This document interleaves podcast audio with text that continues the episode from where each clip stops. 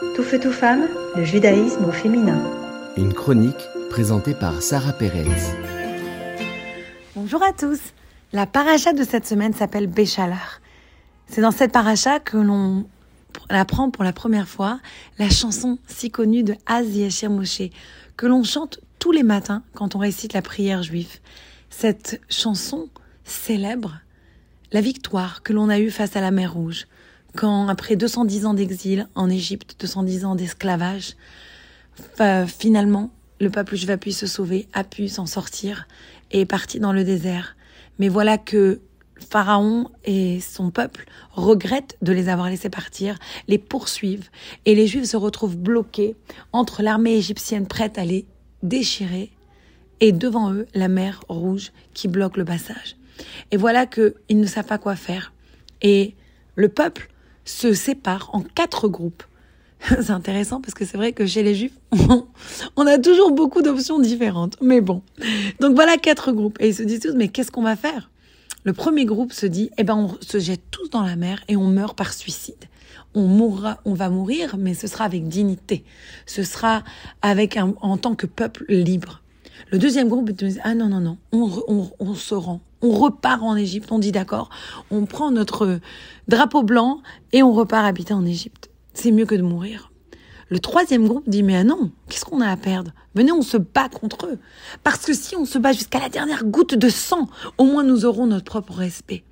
Et enfin, le quatrième groupe dit non, rien de tout ça, il faut prier, se tourner vers Dieu et seulement prier.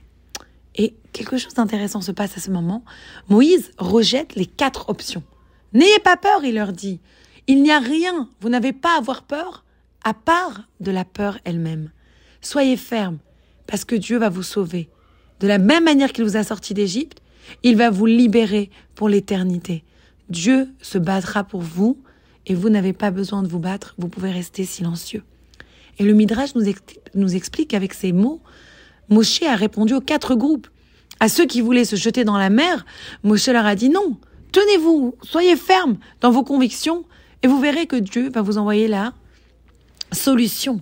Au deuxième groupe qui voulait aller se rendre en Égypte, il leur a dit mais non, vous avez vu, vous êtes partis, vous avez été sauvés des Égyptiens, c'est pas pour revenir sous leur joug. Non, vous ne repartirez pas en Égypte.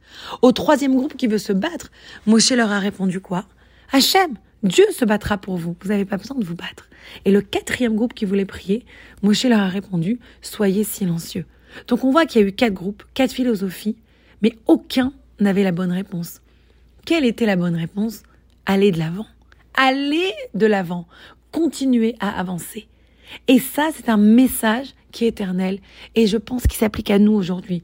Quand on se sent entouré d'un côté par le Hamas, de l'autre côté par les Égyptiens, de l'autre côté par les Jordaniens, avec qui on penserait qu'on a fait des accords de paix mais qui sont toute la journée en train de nous critiquer, avec de l'autre côté le Hezbollah, les Syrie, etc., qui essaient tous de nous attaquer. Et on peut encore avoir, on voit dans notre peuple, que chacun se demande mais que faire? Mais où aller? Qu'est-ce qu'il faut faire? On a plusieurs avis différents. Mais Dieu nous a déjà donné la réponse. Dieu nous a dit, je suis là et je vais vous protéger. Oui, bien sûr qu'il faut faire notre travail, prier, se battre, etc. Mais l'important, c'est de continuer à progresser vers notre but. C'est ça le plus important. C'est ça le plus important. C'est-à-dire que au lieu de se focaliser sur la menace, sur la peur, il faut se focaliser sur le but, sur la victoire. Et ça, je pense que c'est vraiment la leçon que le peuple juif doit avoir, et spécialement aujourd'hui. Pas seulement comme une nation de manière collective, mais aussi en tant qu'individuel. Tous les jours, nous avons des challenges, nous avons des menaces, nous avons des problèmes dans nos vies. Et des fois, on ne sait pas où se tourner, quelle option choisir. Et on a des fois même ces quatre voies à l'intérieur de nous. Aller vers l'avant, repartir en arrière, laisser tomber, prier, rien faire. Que, faut-il faire? Et des fois, on a l'impression qu'il n'y a nulle part où aller. Mais la réponse reste la même. Aller de l'avant. Ne pas se laisser distraire. Pas se, se combattre vraiment la négativité et redéfinir c'est notre but. Quel est notre but? Il faut aller de l'avant, quels que soient les obstacles qui se mènent sur notre chemin. Alors, est-ce que ça, ça a l'air impossible? Pas du tout. Parce que dans le monde de Dieu, rien n'est impossible. Dans le monde de Dieu, un monde qui est rempli de spiritualité, qui est rempli de mitzvot, de faire de bonnes actions, d'études de la Torah, on ne peut pas oublier la mission du peuple juif. Et pour nous, comme le temps nous l'a montré et nous l'a prouvé, rien n'est impossible. Alors comme disait Rabbi Lubavitch, on se met au travail, on va de l'avant et on laisse le reste à Dieu. Bonne journée Tout feu, tout femme, le judaïsme au féminin.